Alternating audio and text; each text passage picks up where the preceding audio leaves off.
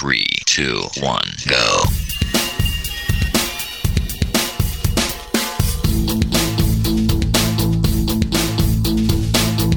Enredando, la informática que se escucha.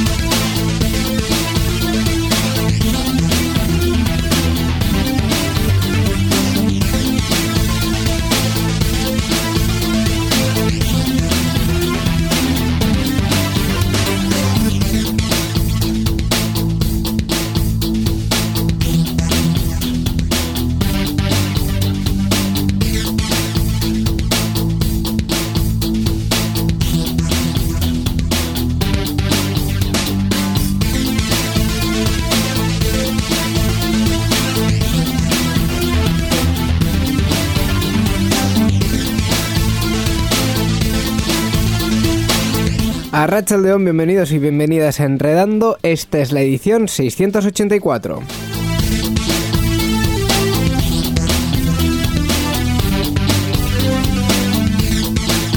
Primero de todo, Urte Berrión a todo el mundo, que este es el primer programa del 2019 de Enredando. Esperamos que la entrada, la salida del año y estas cosas que se dicen ahí ha ido todo muy bien. Y bueno, pues vamos a compartir, como siempre, una horita de tecnología nosotros dos, Miquel y yo, con un invitado y con todos vosotros. Así que, si queréis, aquí estamos. Arracha el dedo, Miquel. Eh, Arracha León, Urte Berrión, Íñigo, Íñigo Sendino, que nunca te presentas. Yo jamás. Por eso estáis vosotros, para presentarme. Eh, es Íñigo Sendino el que presenta el programa. el único inimitable. Inimitable. No. Feliz 2019.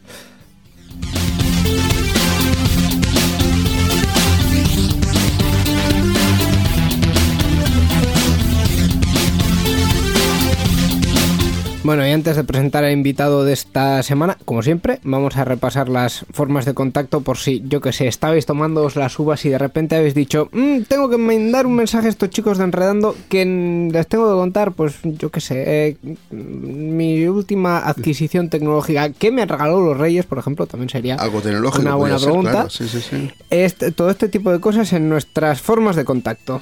Y tenemos un correo electrónico. El correo es oyentes arroba enredando.net y una página web www.enredando.net.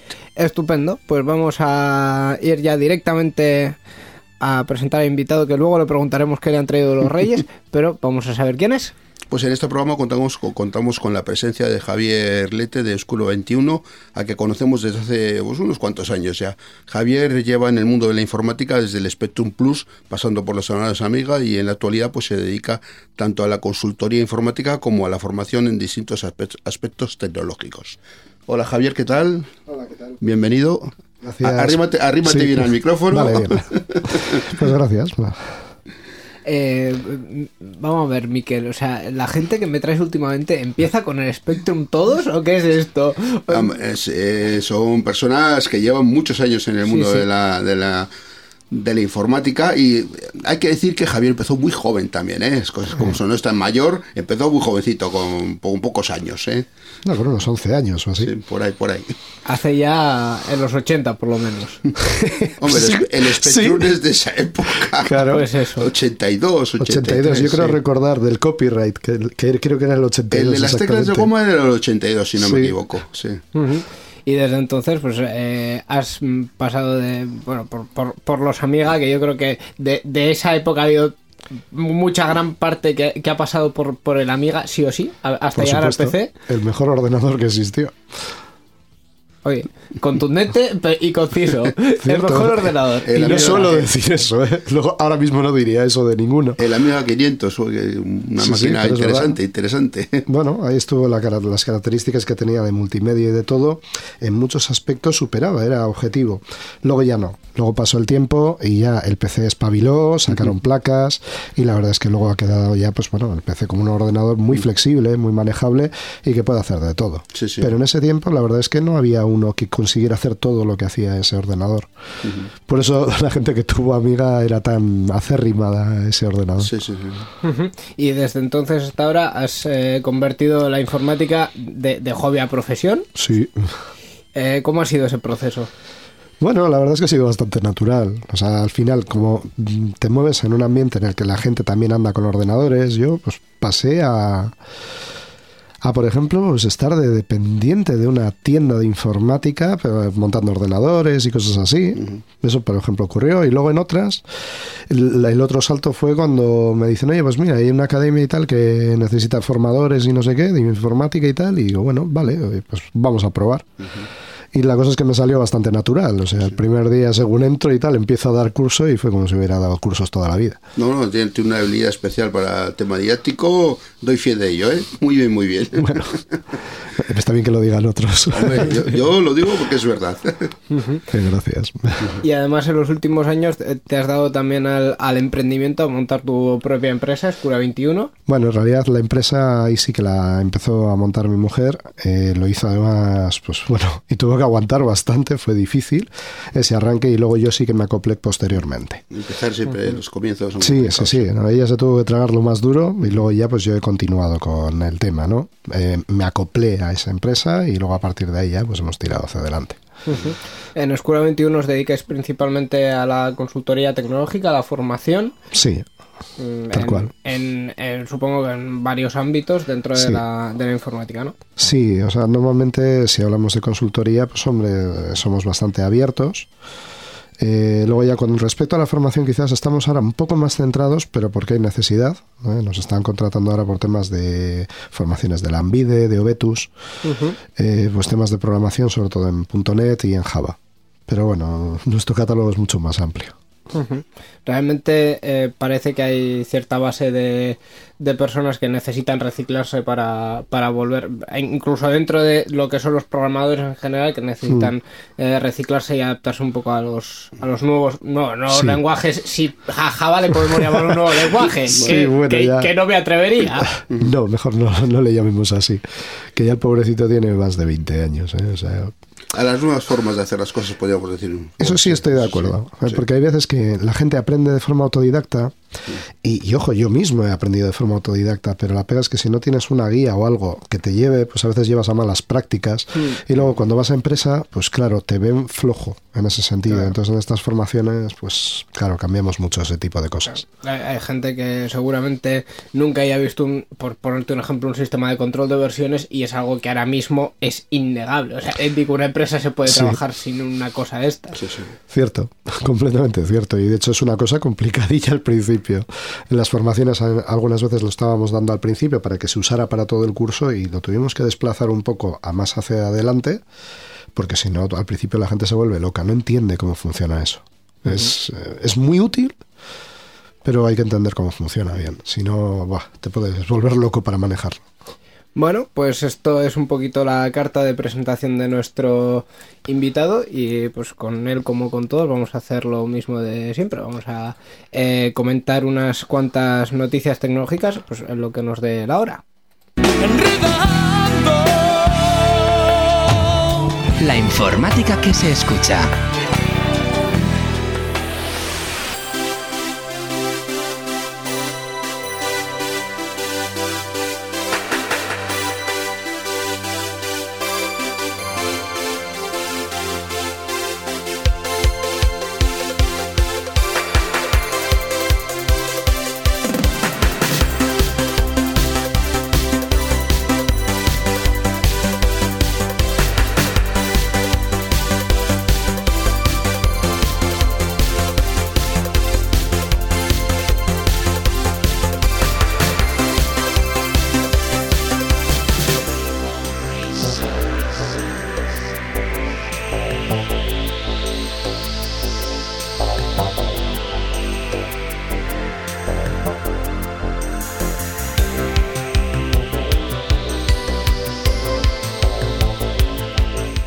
Al igual que nosotros estamos dando apertura al año, las empresas también están haciendo lo propio. Algunas en un evento que a algunos les sonará que se llama el CES. Una, eh, una cosita pequeña, íntima que hacen allí en, en, en Las Vegas, con, con, con nada de lujo y nada de pomposidad.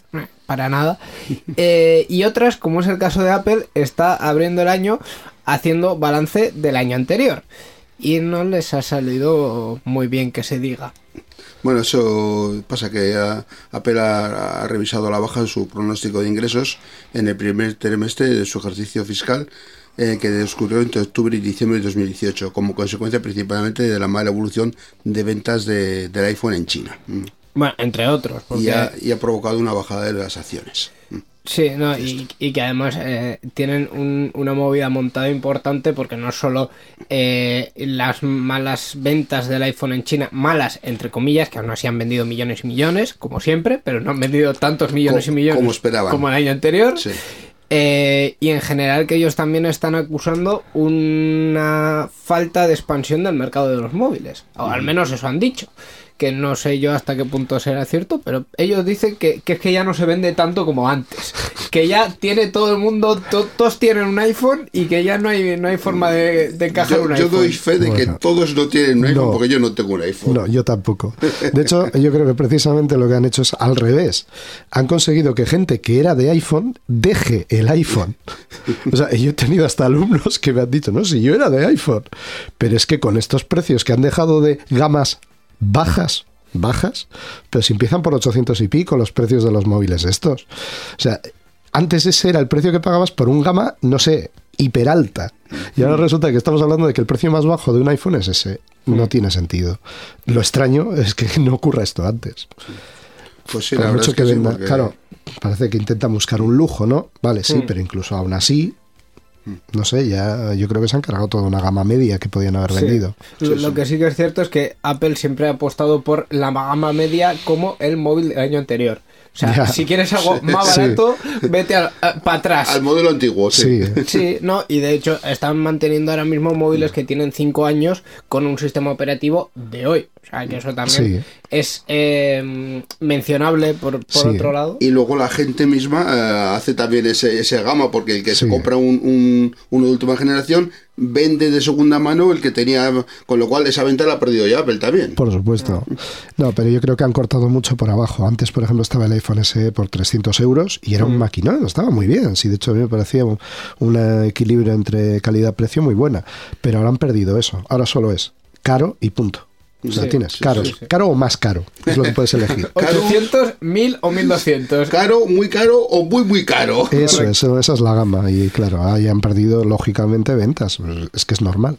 Correcto. Aún así, eh, bueno, por un lado a mí no me extrañaría en ningún momento que, que Apple terminase con esta política que, que decía yo de, de mantener móviles de cuatro años, que veamos el, el iOS 13 si no me equivoco, que sea ya con, oye, que, que os soportamos el iPhone 8, el iPhone 10 y deja de contar porque esto ya se nos ha ido de madre. También, también puede ser, sí. Y, y por otro lado, el cambio, así haciendo un poco de, de retrospectiva, el, el cambio que ha dado Apple, que hace 10 años mm, estaba recién salido el iPhone y ni- no era su negocio principal ni de lejos. Que de, de aquellas su negocio principal era el iPod y eran las canciones. O sea que también ha habido un cambio eh, importante. Ya no hay nadie que tenga un MP3 como MP3. Joder, vamos a estar enterrados ya.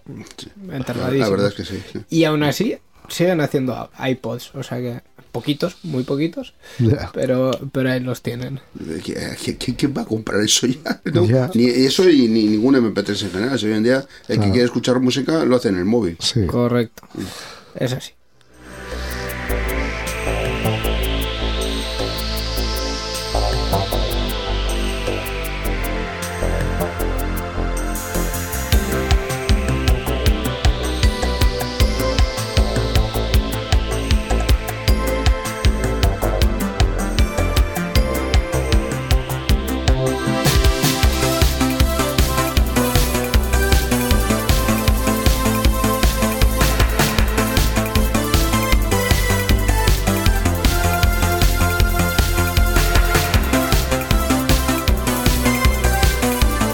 Y seguimos con las empresas punteras porque eh, Google también, sí, bueno, Google Alphabet, ese consorcio de empresas que hay ahí mm, que tienen de todo, incluido coches autónomos, pues ahora también van a tener mm, pantallas como las de Minority Report o en eso están trabajando. Bueno, o no, no sé, algo así, no, explícanos, Que, Miquel. que no, no quieren, quieren que ya ni toquemos la pantalla directamente de los móviles. Es que ¿no? la llenas de grasa, joder, es que... Es por eso eso, para no, manchar, para no manchar, van a dejar huellas. La Comisión Federal de Comunicación de Estados Unidos ha concedido una certificación a Project Soli, que es una tecnología de Google que se basa en un sensor para dispositivos que detecta el movimiento de los dedos de usuarios a través de un sistema de radar. Una cosa sin necesidad de tocar la pantalla, vamos. El proyecto de Google funciona a través de un nuevo tipo de sensor y permite controlar dispositivos físicos de manera virtual. Entre las aplicaciones para que pueda usarse el sistema de Soli se encuentran pues tanto dispositivos ponibles que te puedes poner como wearables o teléfonos y ordenadores y también vehículos, o sea, incluso para, para coches. No, al final cualquier cosa que tenga una interfaz y que iba a decir que puedas tocar, pero incluso ni que tengas que No, no, es que esto no lo tocas. No, pero quiero decir, cosas que ahora mismo nos Sí. imaginamos que no, que no tienen pantalla y, y es difícil que tengan, igual sí se puede Sí. asociar una interfaz de algún movimiento de dedos. Mm, ¿Cómo? Pues no lo sé. Pero Seguro que tienen Puede ser. cabezas pensantes que están pensando Seguro, en eso, seguro. en, en aumentar el negocio, que es lo que les interesa, efectivamente. Aún así, seguro que algún oyente se ha imaginado lo que yo mencionaba antes, lo de Minority Report, pero ni de lejos. O sea, es una antena que tienes que tener a 5 o 10 centímetros de los dedos. Y hay varios gestos. O sea, tampoco es que vayamos a manejar aquí ordenadores de 100 pulgadas, ¿vale? Con las manos así haciendo gestos. Tú dales no. tiempo, tú dales tiempo, que con los años, eh, vete a saber. Nada, de todas formas ya eso, por ejemplo, me recuerda a una broma que gastó Google en uno de los años, en los típicos días de los inocentes, ¿no? El April Fool's Day. Y entonces en una de ellas sacaron el correo de Google, pero de manera que tú ya eh, no te expresas con la- eh, no es natural expresarse tecleando, eso no es normal. Lo que se hace es expresarse con el cuerpo y entonces salía un tío grabado al lado, como cuando estás viendo a alguien que está haciendo la grabación de un sordomudos. Sí. Pues lo mismo, el tío, para mandar un correo, por ejemplo, se chupaba la mano le- y, le daba, o- y se daba un golpe en la pierna como para enviar el correo, ¿no? Y cosas así. Y para decir todo haciendo gestos, pero absurdos. Y eso era una broma de Google. Ahora te digo, mira, ahora con esto quizás empezamos a hacer chorradas de eso, eso sí. Oye, el Kinect ahí está, hace unos cuantos años. Ahí está. Y ha habido muchas cosas interesantes con, Mm. con movimiento que se han desarrollado a partir de ahí. Quizá no tan micro, no Claro. tan con los deditos, más con los brazos, pero oye, ahí No, está. bueno, estaba el Inmotion también, si no recuerdo mal, era un aparatito que va, no ocupaba nada, era muy chiquitín. Eh, pues vamos, como dos dedos o tres. Y ese aparatito ya te detectaba movimientos de mano, te detectaba todo. O sea que podías hacer aplicaciones con él. Sin Eso sí, claro. además. Sin tocar, sin Ah, tocar. Entonces era muy interesante la idea. O sea, no es que sea nueva. Quizás ellos lo que han hecho es todavía compactar más la tecnología o algo así. Mm, Y, y darle financiación. Sí, sobre todo eso, que eso tienen de sobra. De todas formas, yo lo que pienso es lo que. No sé si alguna vez habéis probado usar una pantalla táctil en un portátil. Eh, yo nunca. ah, bueno, Yo lo he probado con un. un- tuve un. un- Convertible estos sí, bueno, no era convertible. pantalla Era, o- En realidad era una tablet, lo que pasa es que tenía también para colocar el teclado. Sí. Y entonces a veces sí, tecleaba y tal, y tocaba la pantalla. Tú solo por tener que tocar la pantalla y mantener el dedo flotando en el aire, te cansabas. sí, sí. Te No, no es cansabas, cómodo, lo no es notas. cómodo, ¿no? Ahora tú imagínate que estás trabajando con el Sol y no sé cuánto tiempo. Pues quizás Que- te que pilles unas agujetas. En el aire, aire, o sea, sin tocar nada. Claro, al no tener un Claro. punto de apoyo y tener que hacer cosas así, jo, no sé. De hecho, es que una de las cosas más incómodas de ese tipo de sistemas es Sí. que la distancia para usar un teclado y para tocar una pantalla no es la misma. Yo necesito No. la pantalla mucho más cerca para Sí, poder sí. tocarlo. Claro. Entonces, eh, ahí ya es un, un caos. Hombre, igual se puede salvar esa distancia con este tipo de tecnologías de mm, muevo los dedos a la misma distancia a la que estaría a pantalla, pero bueno, sí, ese Sí. tipo de cosas. El Eh, tiempo nos lo dirá. Yo a, a corto plazo seguro que no lo vemos. A largo plazo, pues Hombre, a seguro que están estudiándolo para... De todos modos, ha habido muchos proyectos de Google que luego al final no han quedado en nada, así que a saber, ya veremos. ¿Quién recuerda verá. Google Wave? ¡Hoy! ¡Hoy! ¿Quién recuerda Google Plus? Sí, Bueno, es verdad, ya casi podemos decir eso.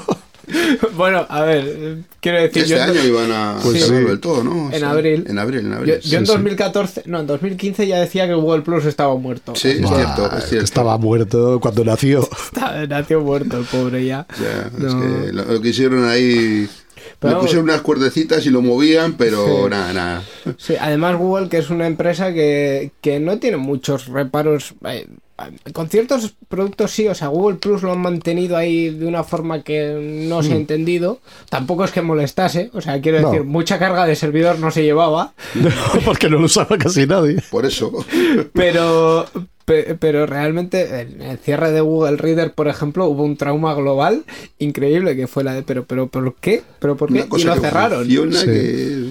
Bueno, Ya. funcionaba Bastante bien. Sí, el servicio funcionaba. El problema era que no reportaba ingresos, Ey, sí, Bueno, ese, claro. ese era el problema para Google, efectivamente.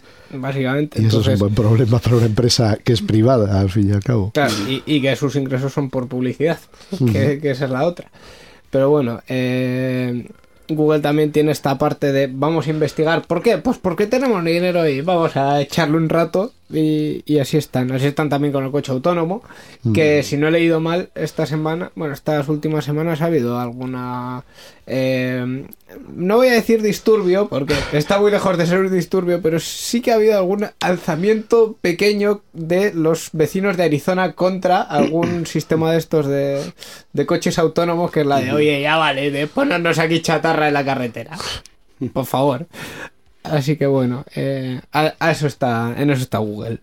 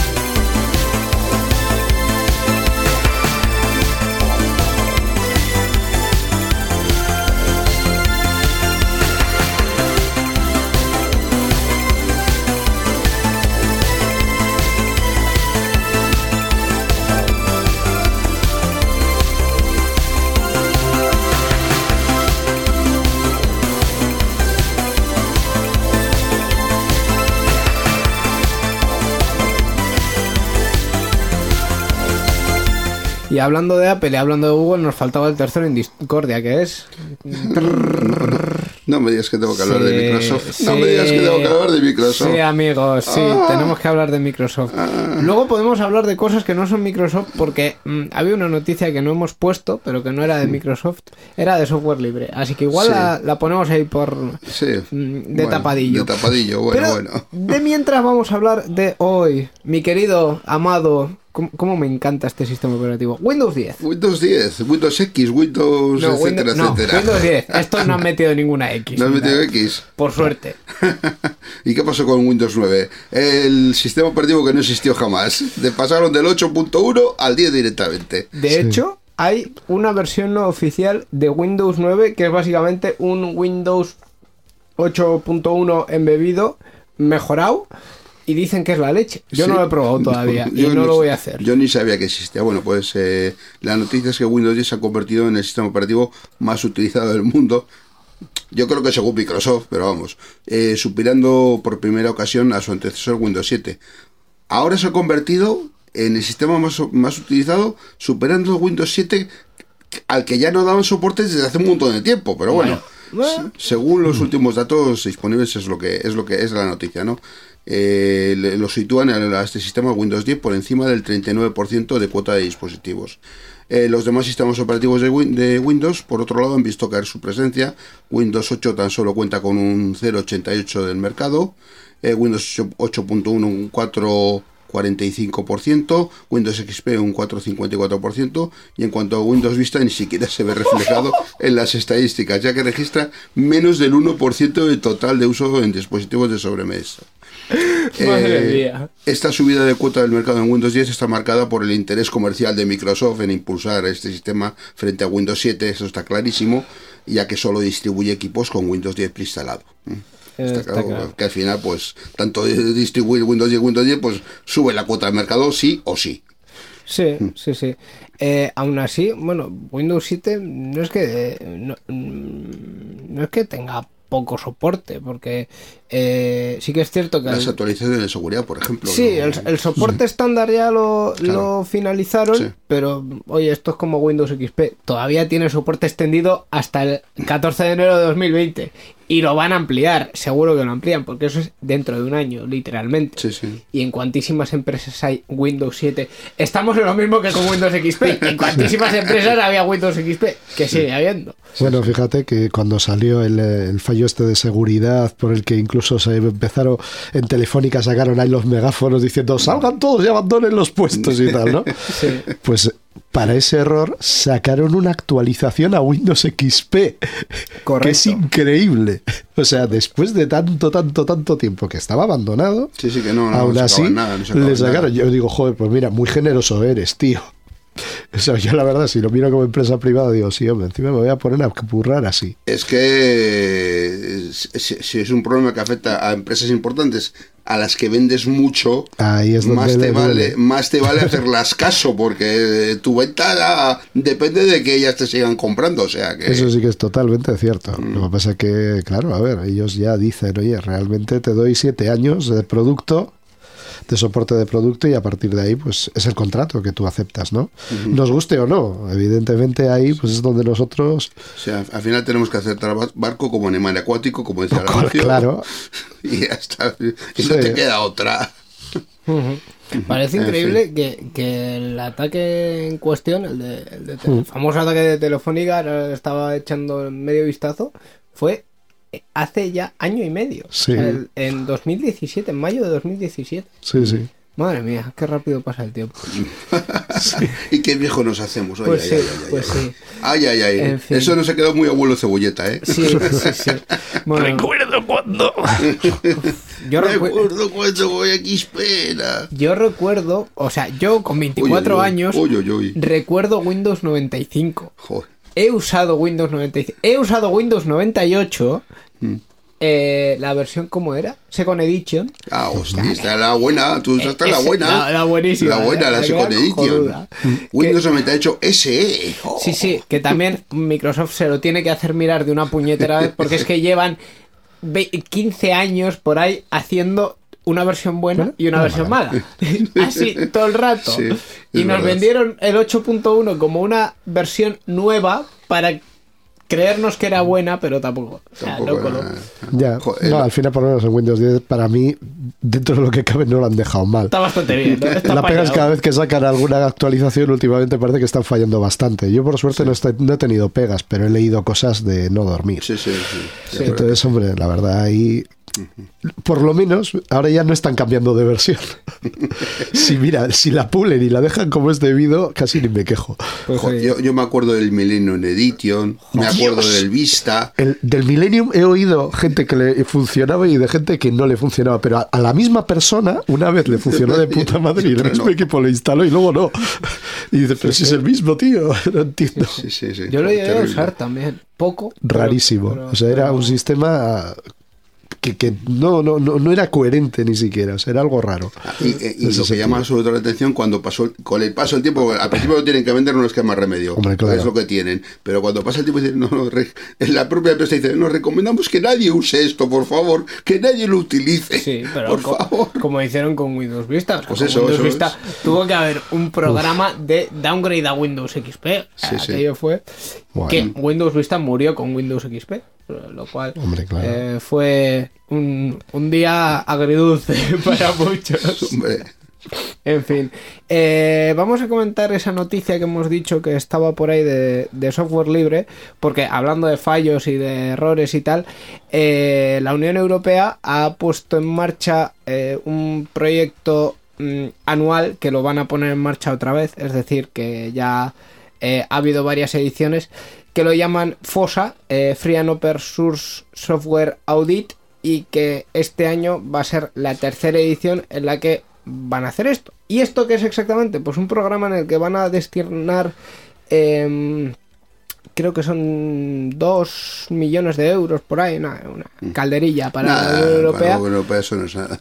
Para eh, mejorar eh, 14 proyectos de software libre, entre ellos mm, Reparar fallos de- del, del software. en Básicamente. Sí, eso es. entre ellos cosas tan famosas como Drupal, como Filecilla, como Notepad++, eh, VLC, este tipo de proyectos bastante grandes y, y con muchos usuarios además. Eh, Si te cita bien, mm, si no te el, el que más dinero se va a llevar va a ser de hecho Puti, que es un... Suena muy mal, pero Pero es un clásico. Sí. Es, es un programa que solo sirve para hacer conexiones de terminales, SSH, Telnet y tal, pero que es acojonantemente bueno. O sea, que soporta todo. Y multiplataforma para varios Y sistemas operativos, que no, no por ser software libre van a ser solamente para GNU Linux. También son programas que funcionan en Windows. Uy, yo lo uso todos los ellos. días. o sea, No, ya, precisamente. y además es que es bueno y encima entiendo muy bien que quieran apoyar eso porque claro, como ese terminal le metan una puerta trasera significa que están viendo absolutamente todo lo que tú estás enviando y, y ahí de mucho te va a servir la conexión SSL, SSH o lo que Y quieras. es muy, muy utilizado por muchas personas, en Todos. muchos, en muchos programadores. O sea, Sí, lo sí, clásico sí. es que cualquier persona que está trabajando con un, o sea, que tiene un Windows como sistema operativo cliente y se quiere conectar a un servidor, que normalmente va a ser un Linux, siempre se conecta con PuTTY. O sea, todos los que yo conozca uh, usan eso. Entonces, claro, ya partiendo de ese hecho, imagínate que le detectan, pues bueno, al Notepad++. Sabéis que creo que hubo, ¿no? Una, un fallo de que había un código metido en el Notepad++ por la CIA Sí. o, o no recuerdo por qué agencia, pero sí que habían metido un código extra para poder monitorizar. O sea, una pasada. Entonces, claro, entiendo La, mucho. la CIA o la NSA, una La- agencia de estas, sí. Supongo que sí, quizás sí. sería más la NSA, seguramente. Los no recuerdo. vigilar son los de la NSA. más Pero es una pasada, ¿no? Dices, Sí, hombre, sí. claro, un editor todoterreno, pues, sencillito para poder hacer todo, que de repente tenga metido algo así, te han fastidiado. Y recuerdo haber visto actualización porque ha habido esto. Sí, sí. Entonces, claro, supongo que eso ha levantado alarmas, ¿no? Y ha dicho, espera, es importante y me parece muy buena idea. Sí, sí, está Eso bien, tendría que haber bien. mucho más. Sí, de hecho, eh, yo creo que eh, no es la primera vez que en Enredando decimos aquello de mm, el dinero público para software libre que se puede usar por todo el mundo y que además se pueda reutilizar, inspeccionar, auditar y todas estas cosas tan bonitas en vez de enterrar en pasta a Microsoft como lleva haciendo la administración pública no se sabe ya cuántos años. Pues sí, No, es que, es que sí. hombre, lo que está claro además es que todavía a estas alturas estamos encontrándonos con que para ciertas cosas necesitas ciertos navegadores o ciertos sistemas operativos para hacer trámites con administraciones públicas. No, no tiene lógica, eso está claro, ¿no? Tienes que dar una alternativa y decir, vale, bueno, pues mira, si no puedes con Windows, mira, con Linux tienes esta forma de hacerlo y con Macintosh tienes estas y te da por ahí, ¿no? El- el- es- lo que es absurdo es que para ciertas aplicaciones de la administración tengas que utilizar un Internet Explorer, por ejemplo, de Microsoft, cuando la propia Microsoft ya no utiliza Internet Explorer, sino que se pasó a a o como se llame. Edge. Edge. Sí, y no os preocupéis Y ahora que- va a sacar otro que es compatible con... es para- Con Chrome. eso, sí, van a usar el motor de Chromium. Precisamente y van a dejar Edge también. O sea, que, que dices... es, absurdo. ¿Quién, sí. quién pensó eso? No, además es buenísimo porque eh, Edge, o sea, Microsoft ya ha desistido totalmente, ha dicho, mira, yo paso de Se hacer acabó. mi motor, o sea, ya, me- no, esto no hay más. Van a, a utilizar el motor de Chromium. Chromium, sí. Claro. Y, y es que además, el tercero en discordia, que ha sido Mozilla, ha sido eh, prácticamente el único actor que ha dicho, vamos a ver, que esto no es bueno. O sea, Efectivamente. Estamos pensando que esto es chachiguay, pero esto es chachiguay No. para el usuario, porque va a tener un navegador de Microsoft más o menos decente. Pero para todo el resto, o sea, estamos montándonos otro oligopolio más de navegadores. ¿No Sí. aprendimos de Internet Explorer? Claro, no, no es completamente cierto es peligroso porque, claro, ahora como desarrolladores, de hecho, ahí, por ejemplo, está la razón por qué Microsoft deja eso también, ¿no? Lo del Edge. Y claro, tú miras y siempre cuando trabajamos hay webs que te dicen, oye, eh, tal navegador puede hacer tal cosa o te puntúa el navegador con tal puntuación, comprobando características, ¿no? De los estándares. Siempre los de Microsoft siempre están por abajo. Por abajo, pero con distancia. Sí. Entonces, claro, ya dices eso, de acuerdo. Ahora, claro, si resulta que yo como desarrollador de una web ahora sé que el motor que van a usar son Chromium, el 90% de los navegadores, pongamos así, me exagero, obviamente Sí, no sí, creo que sea tanto. muchos. Pero un 80 quizás puede que sea. Entre los del Chrome de Google y los y Claro. que va a, Ahí estar está. en el Y, mismo. y WebKit todavía Sí. era parecido. Así que entonces, claro, Y se centra todo ahí. Sí. Ahí está. Sí. Entonces, al juntarse todo eso, es que quien define el ritmo de cómo son las, de cómo es la web es Google. Y eso es un poder muy grande, concentrado en un solo actor, ¿no? Y de hecho ahí Firefox ahora tiene mucha más importancia el que se utilice, ¿no? Porque tiene que haber una dualidad como mínimo. Sí. Y como eso se pierda, será muy, muy delicado. Sí, sí. Además que Firefox yo creo que en los últimos años han sido absolutamente impecables a la hora de cumplir estándares. O sea, incluso, incluso más que Chrome, porque en Chrome hay mucha historia que funciona solo con Google eh, de forma bastante opaca, privativa, llámalo como quieras. En Firefox no. O sea, en Firefox tú te ciñes al estándar y sabes que va a funcionar sí o sí. Es, es infalible. Es, yo creo que es sí. de las mejores cosas que, que tiene. Así que bueno, así está, así está el mundo.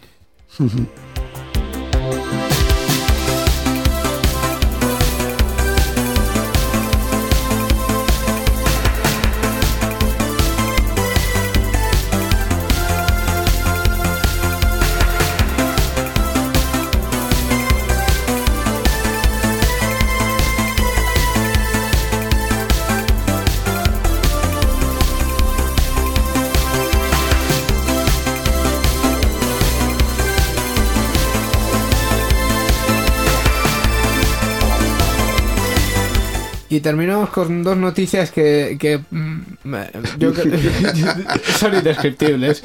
Por lo menos yo creo que os sacarán una, una sonrisa. Eh, vamos a empezar con una, dos hackers y una mano de cera. A ver, esto es como un chiste, ¿no? Dos hackers y una mano de cera entran a un bar.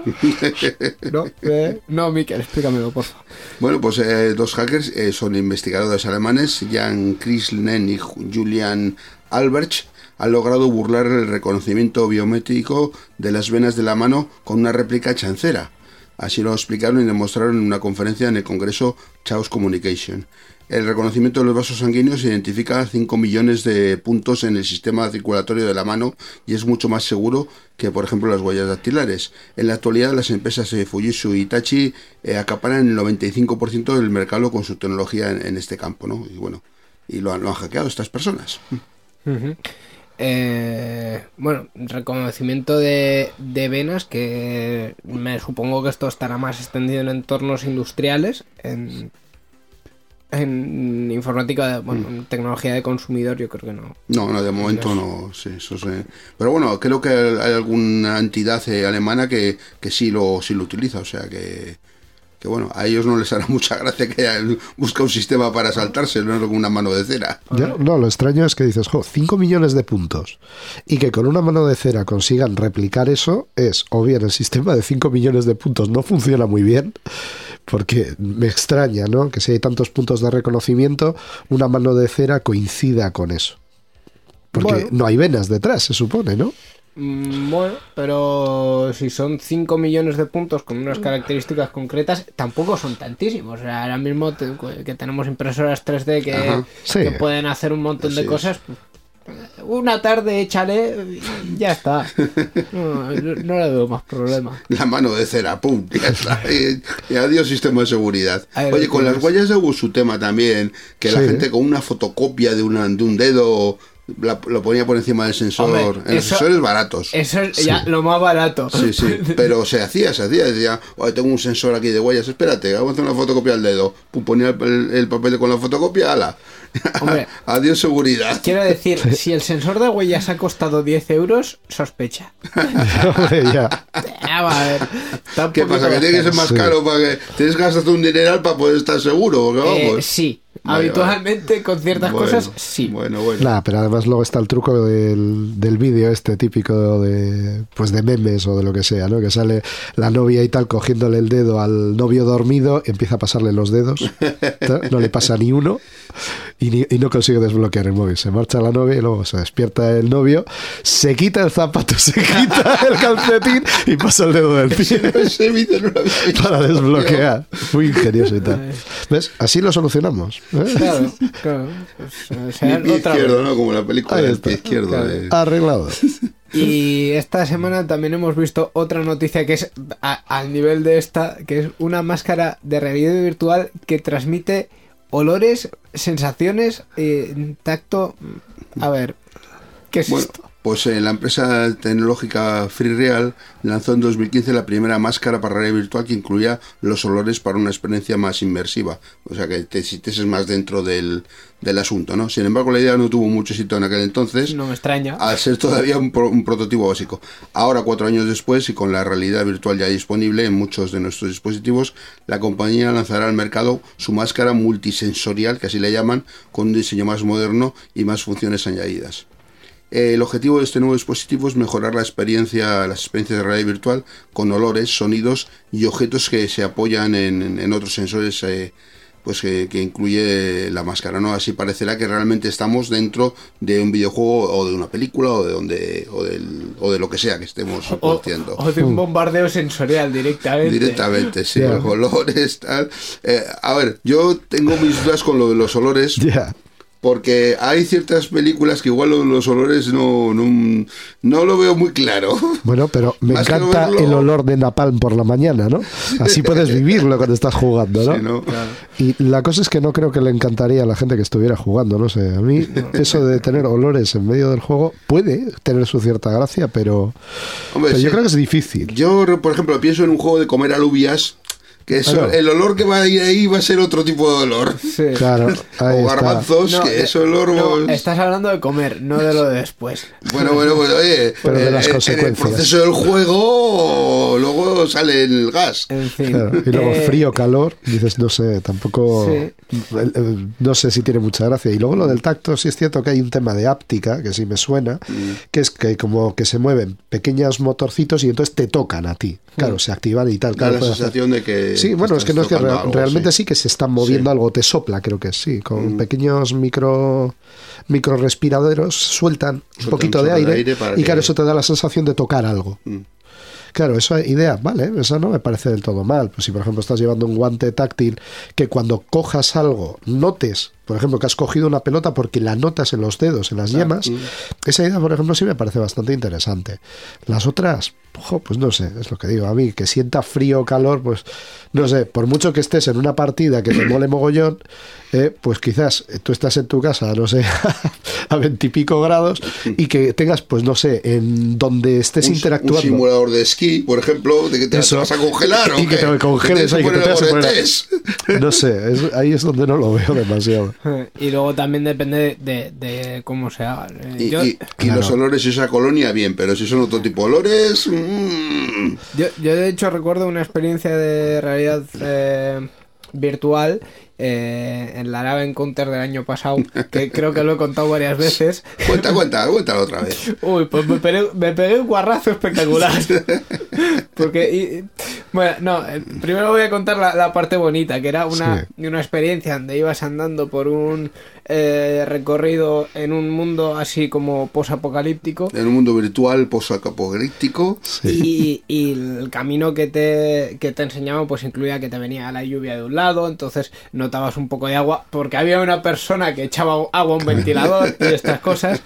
Eh, a ver, realmente estaba o sea, era un sistema totalmente automático, un tío con un Sí, cubo. to- totalmente analógico. Eso sí que era analógico. Pero inmersivo. Sí, sí, no, o sea, realmente estaba muy bien conseguido. Eh, la pena es que ahora mismo no me acuerdo del, del nombre de, de la empresa, que si no lo diría. Estuvieron también en el área Encounter de, de este año. Y, y vamos, la anécdota fue que al llegar a un punto donde parecía que había un apoyo lateral, no había un apoyo lateral y, y- y yo y mis 80 kilos nos fuimos a un lado. Fuiste a apoyarte en algo virtual que era virtual, pero no había real ahí, algo real que, que apoyase es esa virtualidad. ¿no? Correcto, Ahí, correcto. ahí. Ha- Había totalmente eh, Ah, eh, virtualidad. El aire vacío ahí. Y, y vamos, pues eh, el golpe fue interesante. Es, es, muy, inter- es muy divertido. Es muy aunque inter- supongo que no les divertirá tanto al, al- No. al que lo sufre que No. est- esté con el con las gafas puestas y que a que le toque. Es- el susto que te metes es poco también, ¿eh? No, y, y también es que más bien el problema es que al, al- como pierdes el eje y pierdes un poco Sí. la percepción de dónde estás, la caída es un poco rara porque crees que vas a caer al vacío mismo, pero luego hay un suelo. Hay un suelo. Y Sí. es todavía peor. Y es... Pero bueno, en fin. Eh, la empresa... Es confuso. Sí, Es sí, confusa sí. la situación, sí. La empresa en cuestión, por cierto, se llama Wautec, que creo que tienen alguna cosa en, en Gijón, alguna especie de experiencia y tal. Y, La que dices que fuiste ahí. Sí, eso, sí, sí. Y también tienen pues eh, una serie de, de proyectos o experiencias de realidad virtual que las van llevando a, a las parties. La última, la de Encounter. eh, muy, muy currado, muy chulo todo, muy, muy bonito. Hombre, este tipo de cosas también se hacen en, en cines, ¿no? En España no hay así, pero tengo entendido que en otros países sí que hay cines que, que hacen pues 4D o como le quieran llamar, sí, ¿no? sí. Y entonces sí añaden pues ese tipo de cosas, de viento, de no sé qué. Pero no sé, fíjate que por ejemplo, si nadie ha pensado en traerlo aquí es que tampoco lo consideran tan interesante, ¿no? Hombre, mm, esto es lo, el análisis de siempre. Yo Sí. soy muy escéptico con respecto a la realidad virtual en, en general en el uso que va a tener eh, cotidiano. Claro.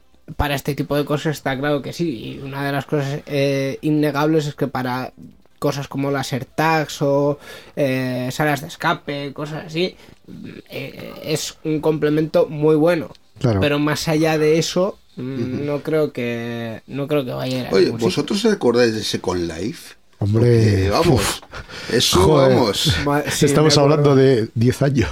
Joder. 2008, sí, Es- 2008. tuvo un, fue un boom que, que salió que todo el mundo Second Life, Second Life y de Sí. repente ¡ruah! y desapareció Ya, sí, completamente. sí, la verdad es que se quedó ahí como... O sea, fue un boom Una burbuja que y explotó. explotó casi según se desinfló, Sí, ¿no? sí, se- Por eso se infló rapidísimo y le Ya. pasó el, el efecto globo de helio en la atmósfera. O sea, Sí. hinchó, hinchó y de repente pum, reventó y ya no se Sí, murió a saber hombre, de ello. Creo haber oído como que también ellos están experimentando precisamente con tema de realidad Sí. virtual, que sería muy, muy, muy lógico, ¿no? Dices, ya Sí, tienes hecho un mundo virtual, ya tienes todo preparado, que alguien pueda coger unas gafas y meterse de verdad. Dentro ¿no? de, sí, no, no y por vivirlo. la pantalla que no. Eso claro. es. Entonces, hombre, mira, quizás vete a saber si tenemos un resurgir, ¿no? De Second Life. Mm, Con otro nombre. Tendrían que, que mejorar mucho el tema de, de la gente, lo que hace la gente dentro, porque yo Hombre, creo que claro. una, parte del problema que tuvo es que la gente se pasaba a dos pueblos dentro del Second Life también. burradas seguro. que no- Hombre, a ver, ahí precisamente lo que pretendían era dar libertad para que la gente hiciera lo que quisiera. Y Pues, claro, y la gente problema. hace lo que quiere. Eso es. Eso es como lo que intentaron hacer de Lego World. ¿eh? que al final no pudieron seguir porque lo que ocurría es que intentaron hacer un algoritmo que reconociera penes porque la gente se ponía a construir penes entonces al final dice no hay forma o sea no conseguían eh, ser capaces de detectarlo porque claro en tres dimensiones lo puedes hacer de varias formas De muchas formas. pero además no solo porque sea así, sino que lo puedas hacer en tres partes de manera que solo mirado desde cierta perspectiva ves, Pero es- eso es, claro. ves la imagen. O sea, es sí, muy sí. difícil al final ser al capaz final, de eso. eh, algunos, algunos saldrían por ahí diciendo, es que nadie piensa en los niños. Y claro, con el tiempo... Claro. Y tuvieron que echarse para atrás. Claro, claro. Sí. De hecho, de hecho Second Sigue, sigue existiendo. No me queda muy claro si como un entorno, eh, o sea, como un mundo eh, cohesionado o como experiencias virtuales sueltas. eh, pero yo recuerdo de en 2008 que hubo varios políticos, y me están viniendo a la cabeza dos, que hicieron campaña para las elecciones generales en Second Life. Oh, Y uno de ellos fue Izquierda Unida. O sea, imagínate. Fíjate. sí, sí, sí. Increíble. Eh, aquello Sí, fue- no, si se pensaba que, claro, que sí, que era el futuro. aquello, sí, sí, el Futuro. futuro. Sí, sí. Y Claro. mira, Y vamos a vivir todos en una realidad paralela Claro, que no... esos fueron los días del futuro pasado. ya está. regreso al futuro, ¿no? Sí, sí. Duró es el poco. futuro, pero para atrás. Para atrás. Eh, O, o de alguna manera. Bueno, yo, yo ya me he perdido con, todo, con tanto pasado y futuro. Vamos a terminar, venga. La informática que se escucha.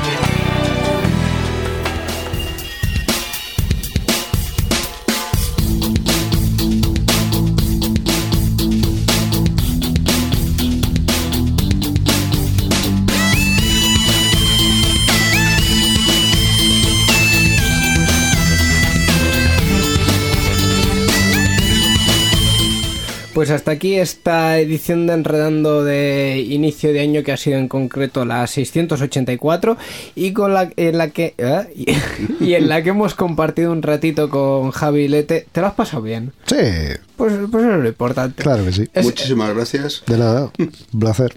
es, es lo que les pregunto últimamente, a ver si se lo han pasado bien, porque el resto eh, estamos aquí para pasar un buen ratejo. Esperamos sí. verte de nuevo en, en Enredando próximamente. Y en alguna parte informática que coincidimos informática. seguro en alguna de esas. A, ver- a ver si podemos coincidir más y tal, porque joder, ya está muy difícil, ¿eh? Está muy difícil. eh. La, la Araban Counter en 5 segundos no, no, No no. puede No, ser, no ya algo tiene que hacer.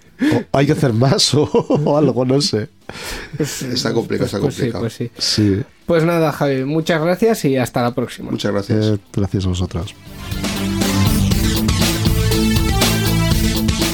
Y antes de irnos, como siempre, vamos a repasar las formas de contacto porque hemos hablado de unos temas maravillosos, estupendos y nuestros oyentes no se pueden perder la oportunidad de decirnos lo que Lo que les que parece de todo esto, Sí, sí, obviamente. Y tenemos un correo electrónico, la dirección es oyentes arroba enredando.net y una página web www.enredando.net. Página web en la que tene- también tenéis todos los programas que hemos ido haciendo, pues, en fin, con invitados maravillosos y estupendos. Sí, sí. Eh, ahí está todo y ahí lo podéis eh, consultar. Pues nada, Miquel, una semana más que ya, bueno, una semana, que ya hacemos cada dos semanas, espérate. eso. Que un programa más eh, que hemos compartido muy bonito y muy bien, muy a gusto, ¿verdad? Sí, sí, muy bien, perfecto, sí. Pues estupendo. Pues nada, te despido hasta eh, la semana que hasta, Hasta dentro de dos semanas. Hasta el próximo Y por mi parte también nada más. Eh, gracias por escuchar Enredando y nos vemos dentro de dos semanas. Y de mientras, pues como siempre, a enredar con la tecnología. Agur.